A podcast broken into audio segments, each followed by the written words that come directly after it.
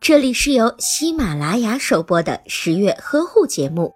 十月呵护帮助孕妈妈们摆脱孕期中的各种烦恼。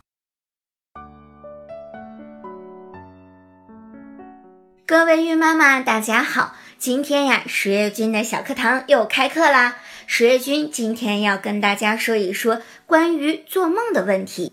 经常有孕妈留言说自己总是在做梦，而且呀特别的真实，希望十月君能够帮助分析分析梦境。所以应广大孕妈的强烈要求，今天呀就开始讲一讲孕期多梦的那些事情。十月君呀在孕妈妈的留言当中，不止一次看到过孕妈妈说。自己梦到了蛇、海龟，还生了儿子；梦到了花和珍珠，就生下了小女儿。最让十月君哭笑不得的是，有的孕妈妈梦到自己打了一个双黄蛋，结果就真的生下了双胞胎。孕期做梦也叫做胎梦，由于人入睡之后，外界和自身的生物信号刺激，大脑中的一小部分细胞仍然在活动。从而产生了想象的影像、声音、思考或者是感觉，形成了梦境。其实呀，这是人体一种正常的生理现象，没有任何的指向意义。另外，对于生男生女的问题，十月君之前已经讲过了，是由于爸爸妈妈的基因所决定的，是与梦没有任何关系的。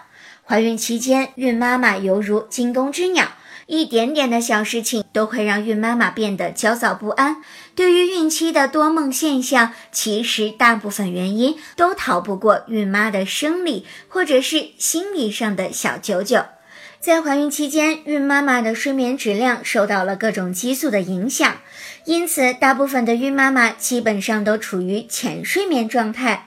也就是身体在休息状态，但是大脑是活跃的状态，所以可能夜间的一个小小的刺激都会让孕妈妈的大脑皮层持续活跃，从而增加了做梦的几率，并且梦境呀也是比较逼真的。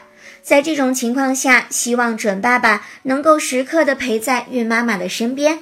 当孕妈妈辗转反侧，或者是半夜惊醒的时候，要给孕妈妈一个安心的拥抱。所以说，孕妈妈如果做了胎梦的话，可千万不要多想，这些呀只是正常的生理现象。好了，今天的十月君解梦我们就先说到这里吧。下期节目当中，十月君呀会详细的为你讲解，如果经常做梦，应该怎样缓解这种情况。想知道更多的小妙招吗？那就持续的关注十月呵护的微信公众账号吧，在微信当中搜索“十月呵护”的微信公众号，更多的育儿知识和孕期知识都在那里哟。好了，十月君跟你相约，下期节目我们再见吧。